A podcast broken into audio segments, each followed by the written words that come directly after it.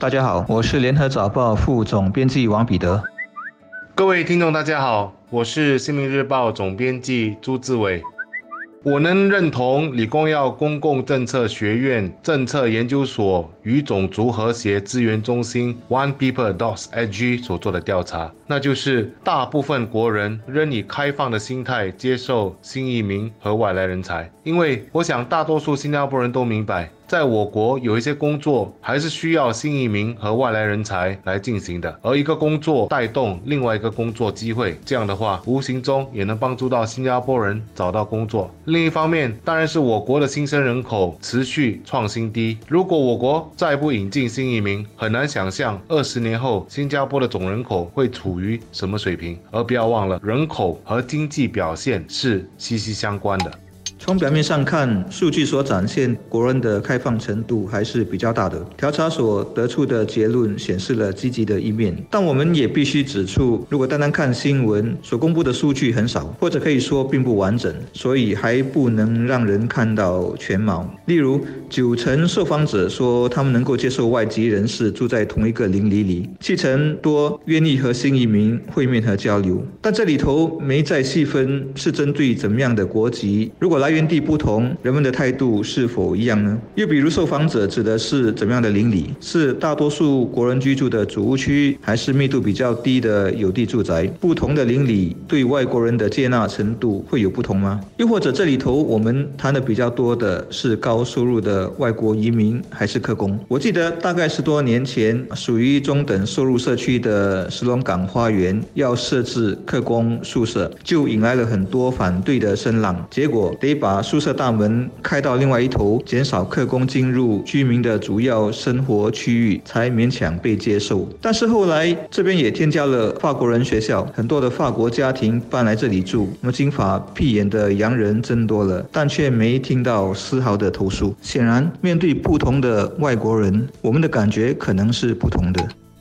另外是人们在接受调查时，他心里的真实想法和他所提供的答案可能还是有落差的。一般上，人们在感性上可能有这样的情绪和看法，但是理智上或许他会告诉自己，这又不全然是对的。所以在面对调查员时，由于在意别人的观感，或者是基于政治正确，人们更可能给出的答案是后者，也就是基于感性的答案，而不会是前者。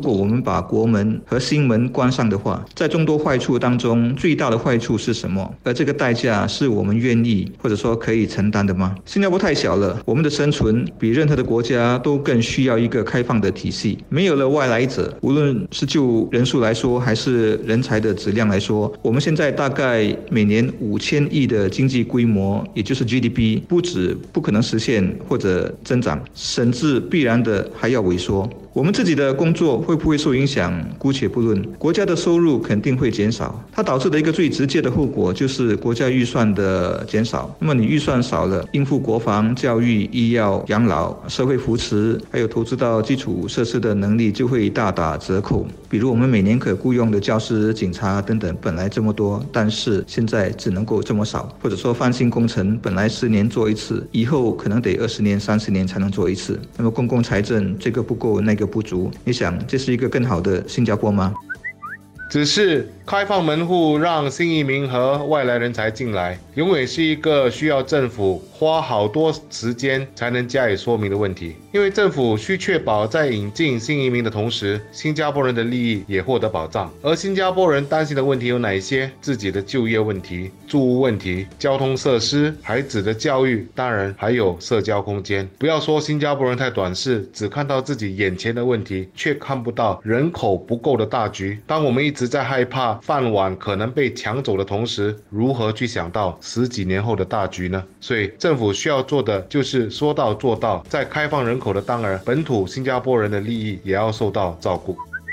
新移民要来，就要融入我国的环境。融入的重点是无需改变自己的特色，但也不要只适合相亲、抱团取暖、参加自己的相亲会馆所举办的活动而已。他们一定要做到本土化，因为唯有本土化，才能生根，才能扩大，才能发展。而本地人也要尽量做到不排外，用最大的诚意欢迎他们。但这一切其实是说易行难。都是要大家持续去交流，才能取得异中求同的最好共处的方式。而异中求同，其实就是我们作为多元种族和文化社会能够共存的关键词。没有人要求你们改变自己，但你们也不要把自己的要求强加在别人的身上。要做到这一点，让社会不要显得分化，民间团体所要扮演的角色其实也非常的重要。